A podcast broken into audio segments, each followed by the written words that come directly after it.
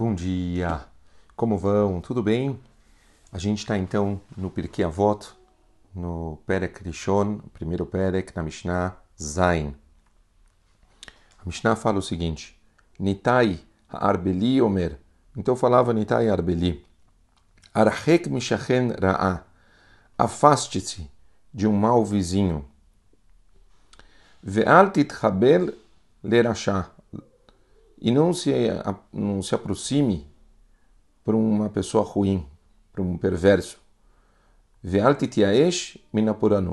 E não desista da punição.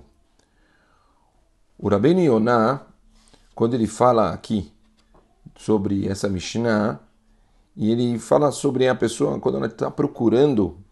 Olha interessante, ele fala: La sochen batim velakone otam amru. Kasher ishal techilá b'de'ah na'ab bakom revachah quem?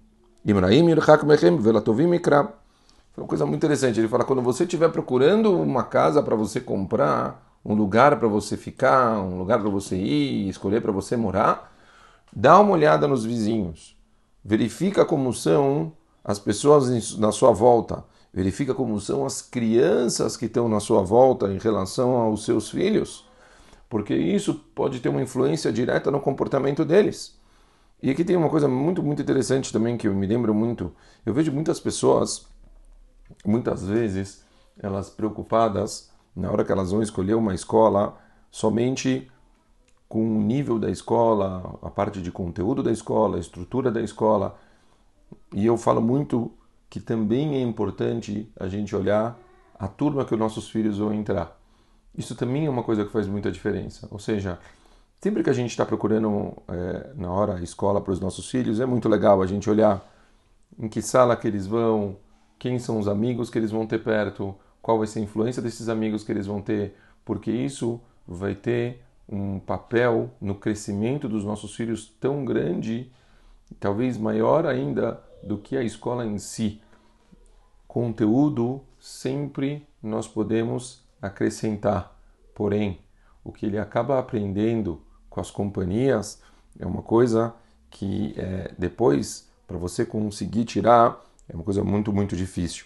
Portanto, por isso que muitas pessoas, na hora que elas estão procurando uma casa, até mesmo para férias, elas fazem questão de verificar todo o lugar antes para saber qual vai ser o meio que eles vão ter lá e qual vai ser o meio que os filhos deles vão ter para pensar se vai ser construtivo ou não.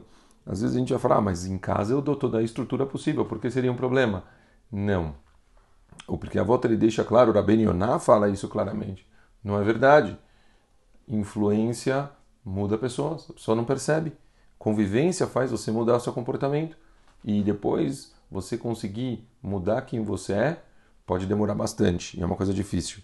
Ah, e se a gente for pensar em nós influenciarmos para o bem, ó, oh, isso é um desafio, é possível, mas temos que estar muito cientes do, do, da, da, dificuldade, dos problemas e dos riscos. Mas é possível também. A gente pode se colocar na posição de não, vamos então ajudar. Isso também é uma coisa legal e é super possível. Mas existem riscos e é importante saber onde a gente está se metendo. Ok?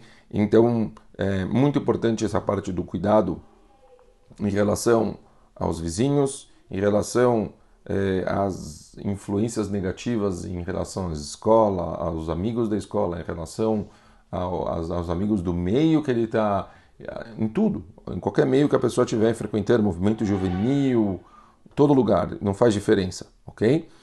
É, por, por fim, a Mishnah termina uma coisa interessante. Ela fala, Velot tiaesh. O que ele quer dizer com isso, né? Velot tiaesh. E você não desiste da punição. O que, que significa Velot tiaesh minapuranut?